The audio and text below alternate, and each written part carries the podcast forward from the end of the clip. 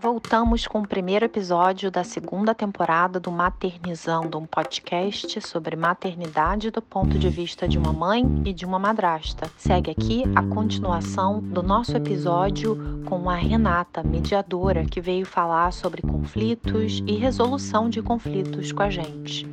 Lê, eu queria aproveitar para te perguntar de um caso que chegou para mim essa semana. Eu acho que a Renata vai poder ajudar a gente com isso também, mas não envolve uma mãe, envolve uma madrasta. É uma pessoa que eu conheço que está casada há dois anos, literalmente virou madrasta da noite pro dia, porque ela descobriu, ela e o marido se separaram há três anos atrás. Ela descobriu que ela tem um enteado de três anos. Durante esse período, ele engravidou. Uma colega de trabalho, ela se mudou para o exterior antes de descobrir que estava grávida e depois decidiu não falar nada com ele. Mas agora, depois de três anos, ela apareceu e ele, obviamente, está muito mexido. Está todo mundo muito mexido. Ela estava muito magoada, ela não sabe como ela vai fazer isso, ela não sabe como explicar para as pessoas. E me lembrou muito da sensação que você descreveu num outro episódio de tipo como é que você vira madrasta da noite pro dia dia e como é que você faz isso, um caminho muitas vezes sem reconhecimento e todas as questões que você aborda com a gente aqui semanalmente. Mas o que que você e a Renata acham que a gente pode dizer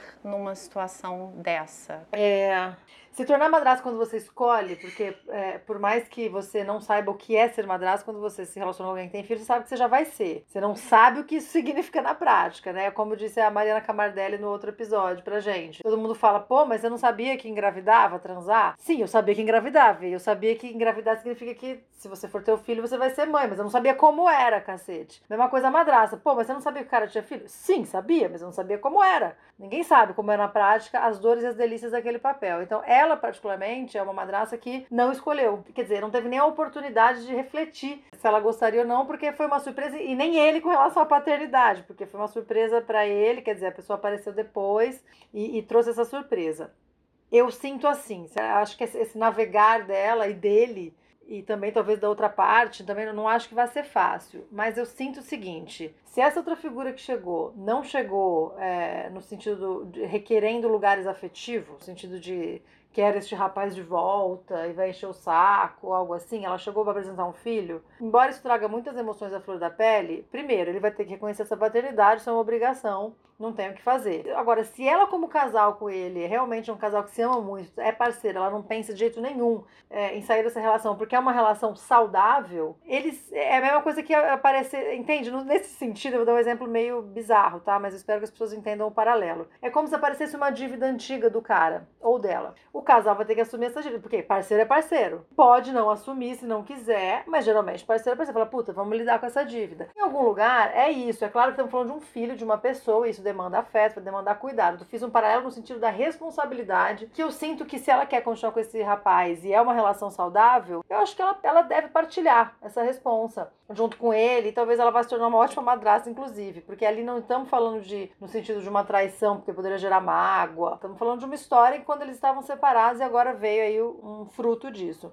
Não quer dizer que seja fácil, porque ela vai ter que lidar talvez até com uma semi-maternagem que ela não estava esperando, e ela tem todo o direito de não querer. Ele não tem esse direito. Ele tem que ser pai. Beijo, tchau. Transou sem camisinha, mesma história. Ah, não sabia como era. Então, vai ter que assumir. Ela, de fato, pode escolher, mas se ela sente que é uma relação saudável, eu acho que ela pode embarcar nessa com mais coragem, com coragem junto com ele. E como estão começando juntos esse processo, inclusive, colocando os limites dela, colocando os desejos dela, se fazendo protagonista junto com ele, junto com a mãe dessa criança, dessa história toda. Porque, afinal de contas, a mãe da criança chegou trazendo uma notícia para um casal. Porque foi, de alguma maneira, para um casal que ela traz essa notícia. Então, os três, se eles forem estar juntos mesmo e essa for a escolha dela, vão ter que decidir juntos como proceder com relação a isso. É claro que é chocante. Eu tô tentando lembrar uma história. Alguém já me contou uma história parecida. Foi uma madrasta que me deu entrevista. Ela me contou uma história parecida, mas acho que para ela pegou num lugar que ela queria muito que o marido fosse lá conhecer esse filho. Era algo assim, ela queria, ela achava importante. Então, ela teve uma proatividade e uma consciência, assim, que não sei, sabe? É, realmente é mais raro. Mas ela conseguiu. E, e ela conseguiu aproximar esse pai desse filho. Tem que pensar que esse filho é um filho que tá lá e não escolheu, menos que ninguém ainda, né? Assim, é o que menos escolheu qualquer coisa. Agora, eu acho, acho que a Rei vai saber responder melhor o que eu ia sugerir. Para resolver questões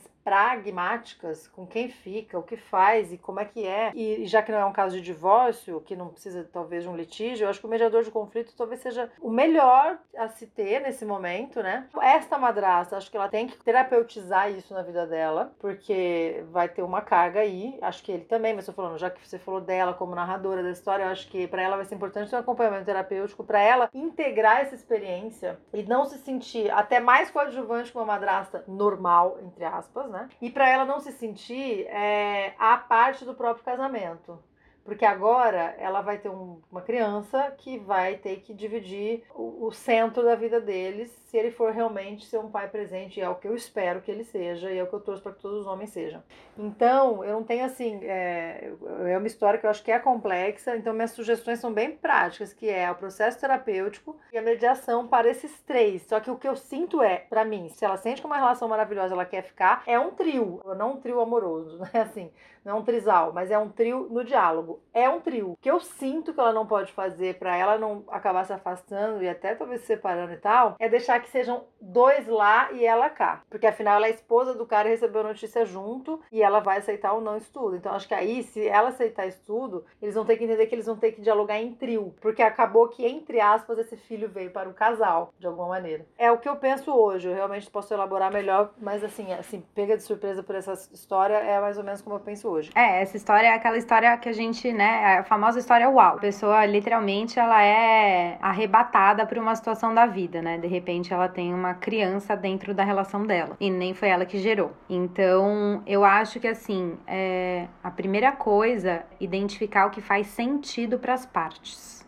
E aí, as partes são todas essas envolvidas, dependendo da idade da criança até o filho em questão. Né? Pelo que você falou, a criança deve ser bem nova. Nesse caso, não deve ter condição de falar nada, mas caso tivesse. Mas as pessoas, elas são diferentes e elas têm relações diferentes. Então a gente tem que saber que não tem uma receita. Eu acho que a primeira coisa, olhando do ponto de vista da narradora, né, que foi a pessoa que foi arrebatada pela, incidência de um filho não dela dentro da relação dela, é ela entender o que faz sentido para ela dentro dessa relação. Como é possível ela lidar com isso? Se ela consegue lidar com isso agora nesse momento de maneira harmônica, se ela precisa de um tempo de elaboração, eu acho que o tempo, vamos supor que a outra parte, o pai da, da criança e cônjuge dela em questão, seja um cara super saudável. Se ele conseguir ter a generosidade de fazer com que ela ande no tempo dela, mas participando das questões, eu acho que isso gera não só uma relação de confiança, mas de respeito e de inclusão que é necessária. Eu acho que sempre o caminho de você olhar para o autoconhecimento, seja via uma terapia convencional, tipo um psicólogo, ou um design de significado, que é, é menos convencional, que vai olhar mais pela via do, dos bastidores e do inconsciente, ou, enfim, qual for a maneira que a pessoa é, consiga é, se conhecer nesse sentido, eu acho que essa pessoa precisa de um tempo, né? Então, assim, muitas vezes a gente é tomado por cargas afetivas e essas cargas afetivas diárias elas tiram a gente do eixo e a gente não consegue lidar com aquela situação na hora e a gente precisa de um tempo 48 horas, um fim de semana, 40 minutos. Não sei. Mas quando o outro é capaz de nos dar esse tempo de elaboração, é tipo, tá, calma, não preciso decidir nada agora, nada agora. Eu preciso, tipo, eu preciso assentar e compreender, elaborar. Então, verificar o que faz sentido para as partes e ter um tempo de elaboração, eu acho duas coisas fundamentais. Partir para um processo de autoconhecimento é fundamental não só nesse caso, mas acho que na vida, né? Nesse caso ajudaria muito entender o que, que é aquilo para a pessoa. A gente não sabe qual é o background da pessoa em relação à mãe, em relação à maternidade, como é a estrutura familiar dela. Isso precisa ser levado em conta e saber que dentro da relação dela, ela tem uma realidade que mudou e que nunca mais vai ser o que era antes. Então, olhando um pouco para um outro exemplo, é, se você namora uma pessoa ou é casada com essa pessoa, essa pessoa tem uma mãe, tem um pai, tem um irmão que não necessariamente você se adapta ao estilo daquele ser, é uma realidade que não vai mudar. Aquela pessoa vai ter aquela mãe pro resto da vida, aquele pai pro resto da vida e aquele irmão pro resto da vida. Então, você tem que ver se você dá conta daquela realidade, se aquilo faz sentido para você. Isso que a Letícia falou, dela ser inclusa é, no processo, também é importante. Então, isso vai afetá-la, né? Por mais que ela não seja a mãe, né? E aí, olhando pelo lugar de mãe, né? Muitas vezes a mãe acha, ah, ela não tem que entrar no assunto porque a mãe sou eu e ela não tem nada a ver com isso. E tudo bem, ela pode não ter gerado a criança, ela pode não ter participado do ato sexual, ela pode não criar o seu filho até, mas assim, ela está envolvida no processo, né? Porque ela tem uma relação com o pai da criança e a realidade dela vai ser afetada com a existência dessa criança agora na vida da pessoa e consequentemente na relação. Então eu acho que essa pessoa, essa parte, ela também precisa ser ouvida. É uma situação complicada, até porque ela estava começando a pensar em engravidar. E aí ela me disse que quando o marido foi conhecer o menino, foi primeiro sozinho conhecer o menino, voltou para casa com fotos do menino. E ela disse que ela precisou disso que você falou, de tempo. Ela passou 48 horas chorando, porque o menino é uma miniatura do marido dela. É tipo, é indiscutível. E ela ficou imaginando que aquele poderia ser o bebê dela, né, em algum momento, e ela vai ter que deixar para trás porque ela não pode simplesmente falar, não, vou engravidar assim agora, e aí isso não vou mudar meus planos, porque essa criança precisa de tempo para se adaptar. E ela disse que já teve um contato via Skype com o menino, rapidamente foi apresentada, e ela disse que o menino é adorável, que ela ficou assim, apaixonada pelo menino. E eu acho que eu vou sugerir isso para ela, assim, a mediação, porque eu acho que ela tá com dúvidas demais sobre o que, que ela quer fazer agora, porque ela falou, eu não sei agora se eu quero quero me dedicar como a Letícia, por exemplo, se dedica, sabe? Que é efetivamente materna. Ela acha que ela precisa de um tempo, que talvez ela vá viajar nos finais de semana iniciais, que o menino for para casa, para que o pai também tenha um tempo sozinho para estabelecer uma relação com essa criança. Ela não tem rancor, ela não tem raiva, ela sabe que eles não estavam juntos. Não é essa a questão dela. A questão dela é lidar principalmente com essa vontade que ela tava de engravidar e dar espaço para eles dois estabelecer terem uma relação independente dela enquanto ela processa os sentimentos dela. Que ela não quer também entrar na vida dessa criança e ela não se jogar de cabeça nessa criança e essa criança ficar sentindo rejeitada por ela. Ela não quer que isso aconteça. E pelo que eu entendi, eles se amam muito. Então eu acho que ela vai gostar de escutar o episódio. Vamos aproveitar o gancho e vamos para as redes sociais.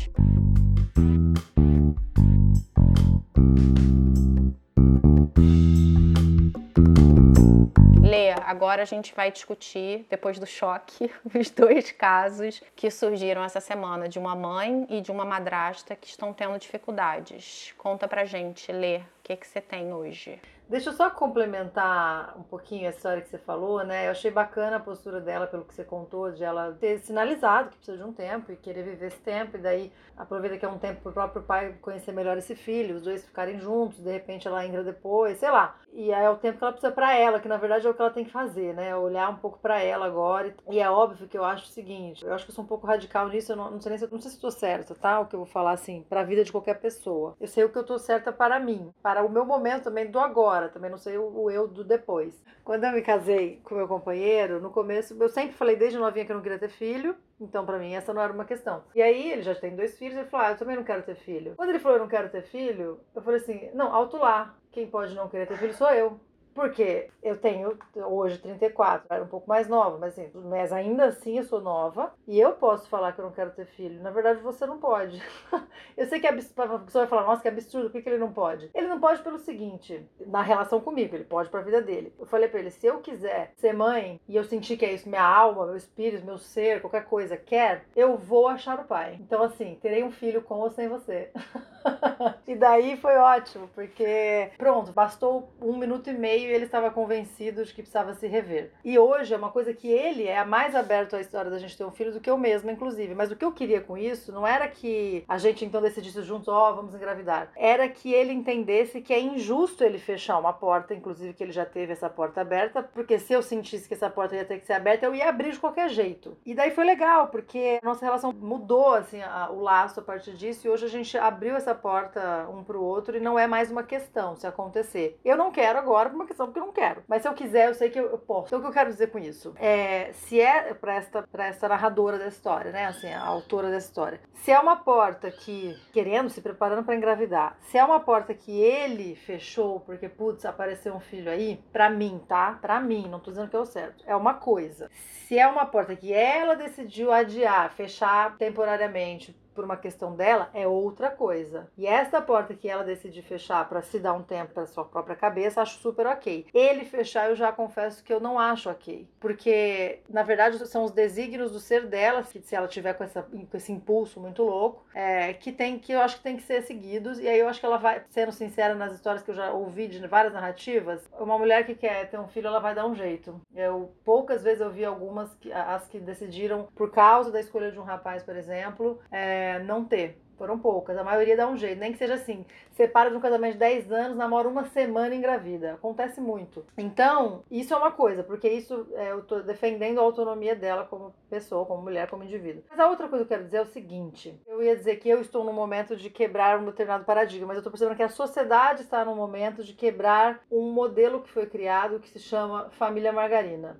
É, já vimos que não deu certo. Já vimos que não rola. E já vimos que na verdade ela nunca nem existiu, apenas desenharam ela assim, mas ela não existiu. Só gerou neurose, rolo, problema. Tá todo mundo entendendo o que é essa nova família. A partir do momento em que você tem divórcio, já é liberado. Não era nos tempos das nossas avós ou bisavós. Avós ainda eram, mas talvez das bisavós. Quer dizer, muitas coisas foram mudando e hoje as famílias são outras. As pessoas têm mais liberdade de poder amar mais de uma pessoa não precisa ficar casado com aquela pessoa o resto da vida. Então, nesse sentido, o que eu tenho a dizer para essa madrasta essa madrasta por acaso aí que aconteceu, e ela achou o menino adorável. Foi esse o meu termômetro, sendo sincera. Que é o seguinte: talvez ela vá se encantar e se apaixonar por esse garoto. Isso não quer dizer que ela tenha que deixar de, de viver a gravidez que ela quer. Ao contrário, talvez ela vá dar um irmão para esse garoto. E ela vai maternar esse garoto. Talvez ela vai formar a família, aspas, margarina, que é não a família margarina que nos mandaram fazer, mas a que é possível ser. E ela pode ser uma família muito feliz, sim. É, claro que isso não é da noite pro dia, ela não tem que já, oh, é verdade, oba. Mas assim, acho que com o tempo ela vai poder gestar essa nova ideia e até a própria madrastidade dela e entender que uma coisa não necessariamente precisa impedir a outra, desde que ela se conecte com ela e ela ganhe esse tempo que ela tá demandando, né? Enfim, eu queria falar isso porque eu acho que eu tenho ouvido tanta narrativa de madrastas super interessantes que, e que me contam, até no, no Instagram do podcast, outro dia disse uma falou assim: Nossa, eu fico fixada numa família margarina, eu sei que ela não existe, que eu faço? Porque foi incutido na gente essa noção. E aí, se esse príncipe encantado que a gente encontra, como eu falei uma vez, já foi feliz para sempre com outra princesa antes, e aí? Quer dizer, então foda-se, não quero esse cara, quero um zero quilômetro, não vai rolar. Então eu acho que a gente começa a se abrir um pouco para novas noções de família e da própria maternidade. E que ela não precisa nem excluir esse garoto, porque ela já achou ele adorável. Eu acho que no fim das contas, se ela permanecer nesse casamento, é, ela, ela pode acabar se apaixonando por esse, esse menino e tudo começa a fazer algum algum sentido. E acho que esse menino pode ser um, um felizardo. Na verdade, são os meus votos, mas eu sinto como uma possibilidade concreta também. Sobre os casos das redes sociais, vamos lá. Essa semana chegou um caso para mim na rede social. Engraçado, eu já vi isso acontecer de perto, mas curiosamente chegou uma narrativa que eu falei até para a pessoa, para a mulher que me escreveu. Nossa, já vi isso algumas vezes. Ela escreveu no Instagram do podcast, para quem ainda não segue, arroba podcast maternizando. Ela escreveu no direct da gente que ela tá vivendo um caso em que é um caso assim de conflito do atual marido dela com a ex-esposa dele. Tá, tá, rolando uma investigação lá com relação a essa mãe, a ex-esposa dele, sobre até alienação parental, porque o garoto tem chegado lá muito cheio de restrições com o pai e com a madrasta, ele não era assim, enfim. Fato é que o marido dela, eu não sei exatamente a profissão dele, mas ele viaja às vezes, ele vai viajar agora por um tempo maior agora sim, acho que daqui a um tempo, e ela tá sofrendo horrores, porque ela não sabe se ela vai ter direito a ver o seu enteado. E aí ela percebeu pela primeira vez que aparentemente a relação dela está refém da relação do pai com o enteado. Quer dizer, ela não tem uma independência nessa relação, só que os afetos dela estão lá todos entregues a, a essa relação. Ela ama muito o garoto.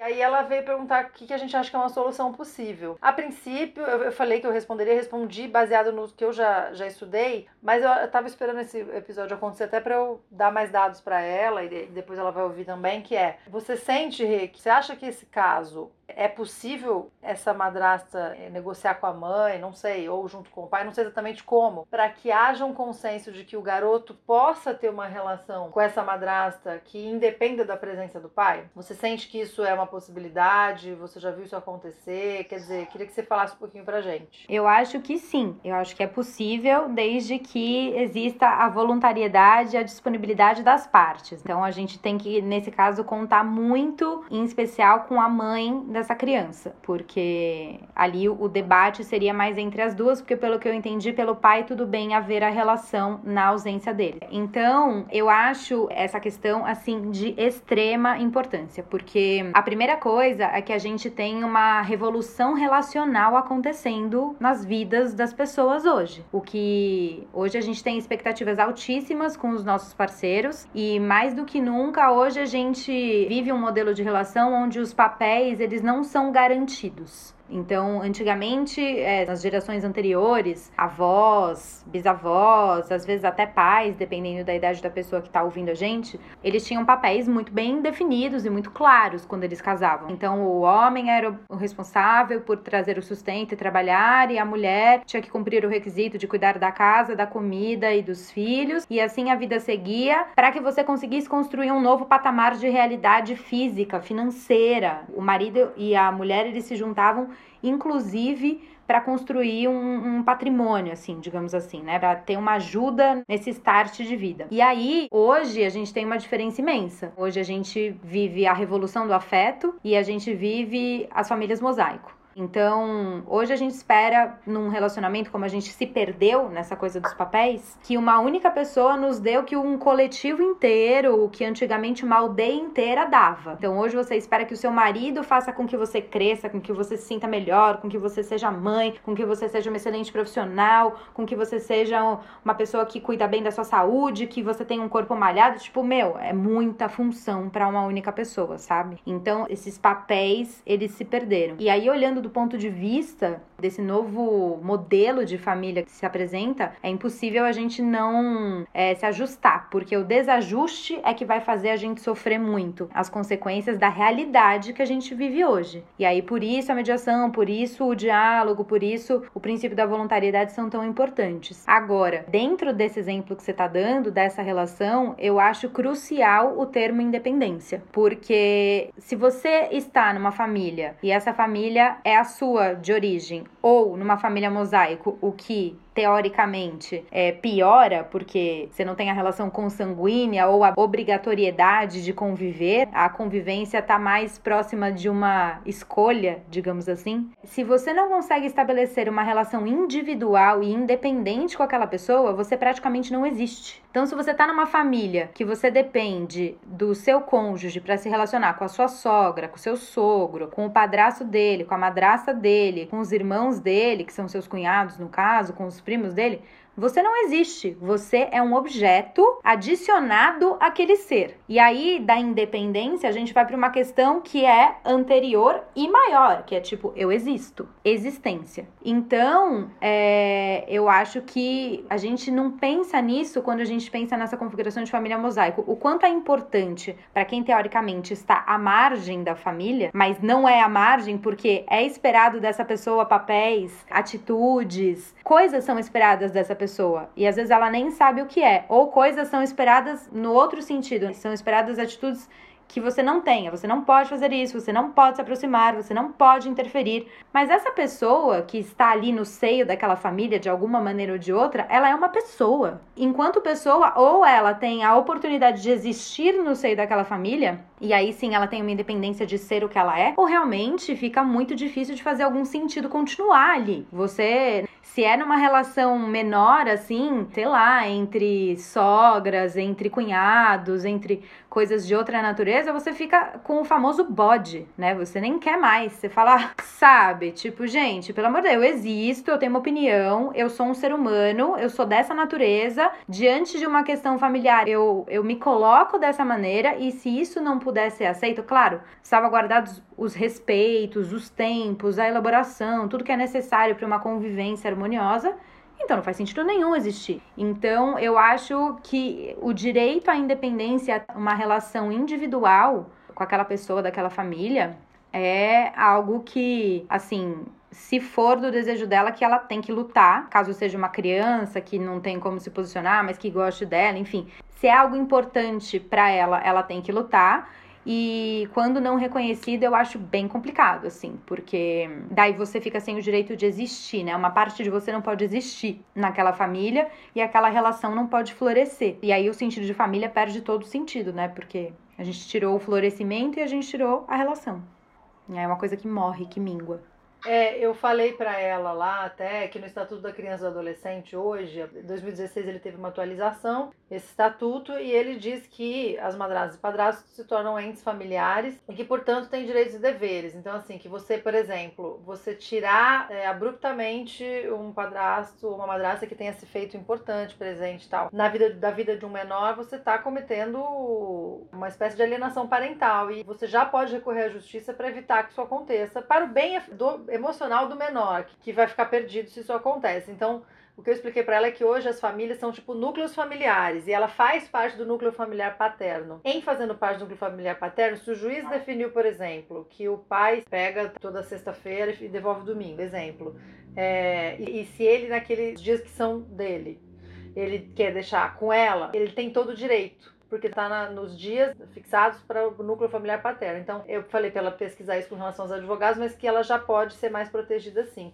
Isso que você falou eu achei de suma importância, acho que fica como lição também do episódio de hoje, que é, além da história da gente entender melhor sobre a mediação de conflito, mas essa sua fala sobre a independência das relações, eu acho fundamental que as pessoas reflitam sobre isso, as que ainda sentem que não são, pesquisem, que lutem para que isso aconteça, porque para a saúde de todos, principalmente deste próprio que não sente que não tem, porque é um direito. É, o direito ao seu afeto, à sua vida é, emocional e tal, é um direito. A própria história de você, por exemplo, publicar fotos, a Mariana Regis nos esclareceu, publicizar o afeto faz parte dos seus direitos como ente familiar. Então, assim, você sentir que tem essa independência é fundamental. Então, quero te agradecer por essa fala. Eu acho que essa é uma grande lição, assim, para as pessoas que estão escutando o podcast do episódio de hoje. O caso que eu tenho para contar hoje é de uma mãe e o ex-marido pediu mediação e ela quer saber como se preparar melhor para essa mediação, mas é uma história peculiar. É, eu já antecipadamente peço desculpas pelas polêmicas que eu estou trazendo no episódio de hoje. Essa mãe tem duas filhas com o ex-marido, eles já estão na separação de corpos, eles já estão em processo de divórcio, mas ele já está morando com uma outra pessoa e essa pessoa é nada menos que a melhor amiga dela e madrinha de uma das filhas dela. É, eles começaram com uns atritos muito grandes. Eu imagino a posição dela, se sente duplamente traída, mas as crianças gostam muito dela, por motivos óbvios. Convive com a família, conhece as meninas desde que elas nasceram. E ele propôs a mediação e eu falei com ela do episódio. Ela me perguntou assim: ela falou, porque eu tô numa posição de completo e absoluto ódio, mas as minhas filhas gostam dela e eu não quero cometer alienação parental. Ele propôs a mediação, eu quero entender se isso é uma boa ideia meu caso. Então eu queria te perguntar, Renata, se você acha que é um bom caso e se você teria dicas para essa mãe que vai entrar num processo de mediação agora. É, olhando a história do ponto de vista é, que foi narrado, né, a gente a gente sente que o peso tá mais para ela do que para o resto, né? Porque era a melhor amiga, é uma história que tem uma traição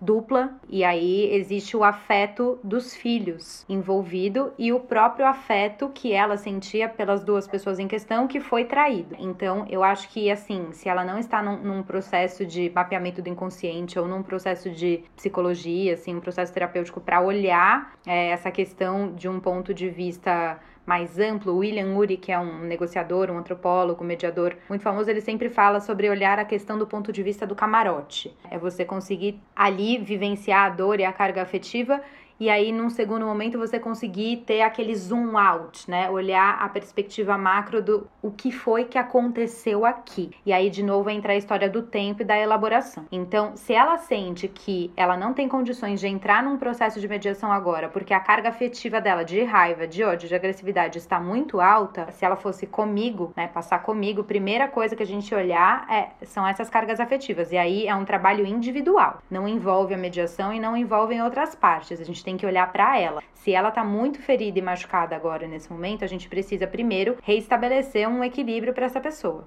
Esse é o primeiro ponto. Em segundo lugar, eu acho que o convite é a mediação maravilhoso. Então você vê que é uma pessoa que está disposta a dialogar, a comunicar e a entender as partes, porque ninguém faz um convite de mediação não sabendo que o outro lado não vai ser ouvido ou que não precisa ser reconhecido, né? A mediação ela parte desse princípio. E aí tem em mente que a mediação ela é uma ferramenta e que ela pode ou não resolver a situação, no sentido de que o sucesso de uma mediação não é fazer um acordo, não é resolver uma questão, é fazer com que as pessoas consigam conversar. E aí, dentro de um processo de análise do inconsciente, terapêutico, psicológico, etc., a pessoa vai conversar, mas ela vai conversar com o terapeuta dela, com o designer dela e aí é um processo dela. Quando a gente está na mediação, a gente conversa com a parte que nos machucou dentro de um, de um caminho de facilitação de escuta. Então, a escuta ativa é um santo remédio e ela é uma chave no processo de mediação. E muitas vezes o que falta é uma escuta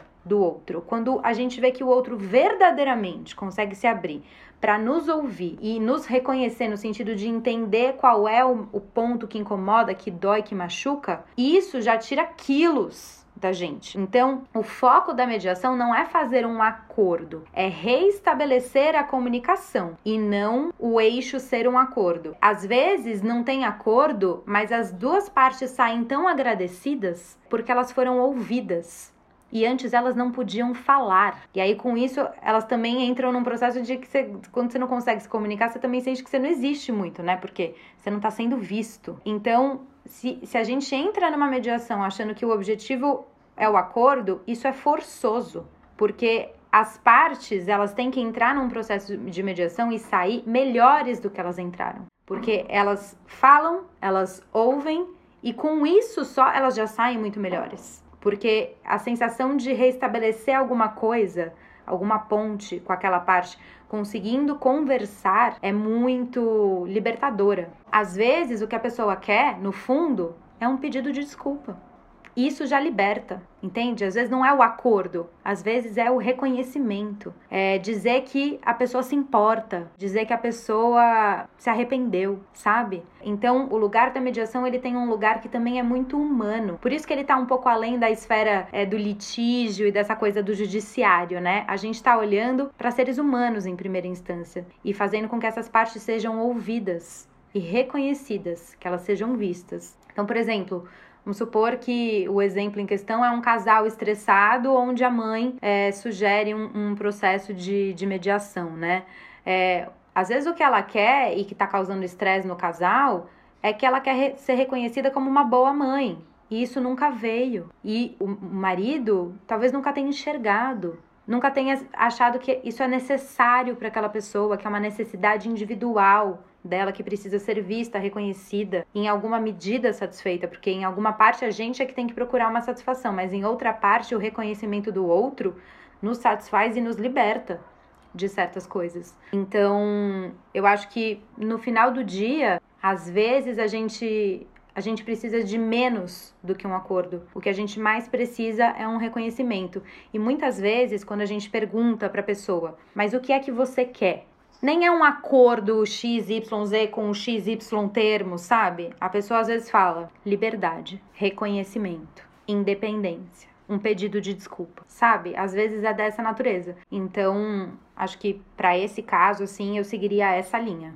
E chegamos ao final de mais um episódio. Começamos a segunda temporada do Maternizando e essa semana com uma convidada muito especial. Eu gostei muito do episódio. Você também pode encontrar a gente, escutar todos os episódios da primeira temporada e esse da segunda temporada no YouTube no Spotify, no nosso site e no Instagram. A gente está no arroba podcast maternizando e a gente queria pedir que vocês comentem, que vocês contem as suas histórias. A gente promete que todo mundo vai ficar anônimo, mas você vai poder escutar pontos de vista diferentes e às vezes uma pessoa de fora tem um conselho que vai ser incrível para você, como eu acho que vai acontecer com muita gente que escutar o episódio de hoje. É isso, muito obrigada, Lê, Renata. A gente continua na semana que vem. A gente se despede por aqui, esperando que você, mãe, você, madrasta, não deixe que ninguém silencie a sua história.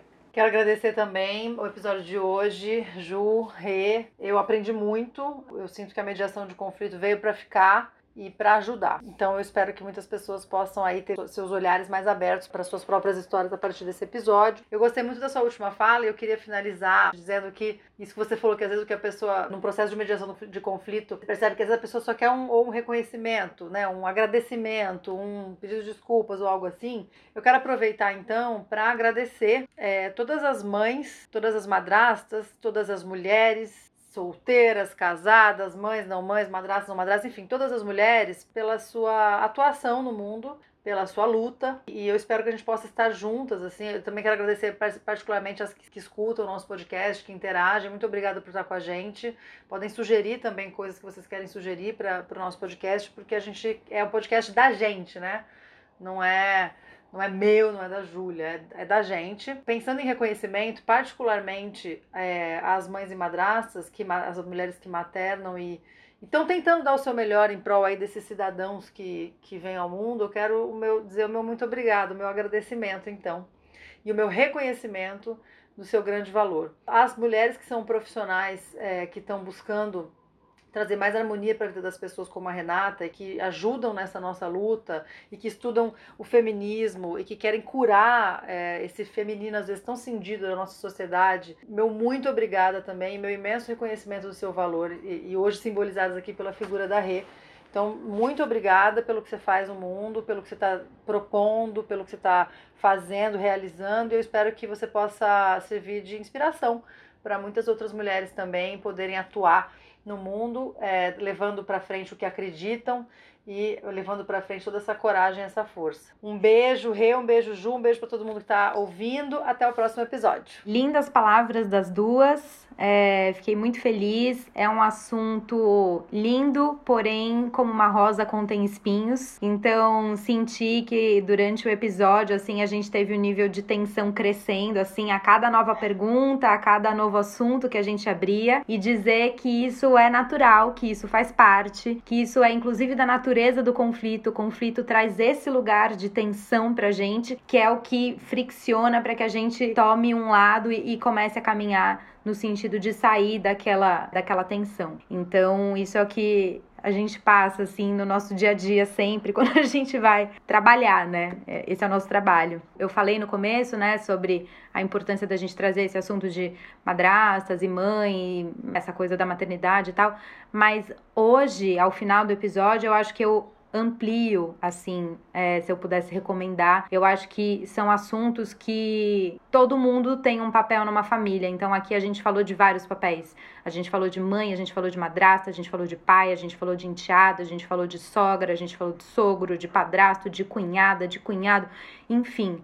A gente falou de uma enormidade de papéis e muitas vezes a gente tem conflitos na esfera familiar que as pessoas não se dão conta e elas acham que aquilo, como não faz parte desse, desse núcleo primogenitor, né, que é o pai, a mãe o filho, né, essa trindade, então você não precisa pensar sobre a sua relação dentro de uma família ou dentro de uma família mosaico. Então as pessoas não pensam a respeito de ah, ok, chegou mais um membro na minha família. Ela é enteada, ela é nora, ela é cunhada, ela é padrasto, enfim. E aí as pessoas simplesmente acham que a vida vai resolver aquilo e que a coisa vai acontecer por si só. E, gente, não. A vida é uma somatória também das coisas que acontecem, mas principalmente das coisas que a gente faz com as coisas que acontecem. Então, eu recomendaria esse episódio para todos que têm papéis e funções em famílias e, e também pelo conhecimento, né, dessa ferramenta que é a mediação de conflitos, que eu acho que é uma ferramenta, como a Letícia falou, que realmente vem para ficar. Quem quiser me encontrar também tem o meu site, que é o renataduca.com.br, lá tem contato. No Instagram é o arroba renataduca underline e no YouTube é o canal Renata Duca, é só digitar que vocês encontram lá.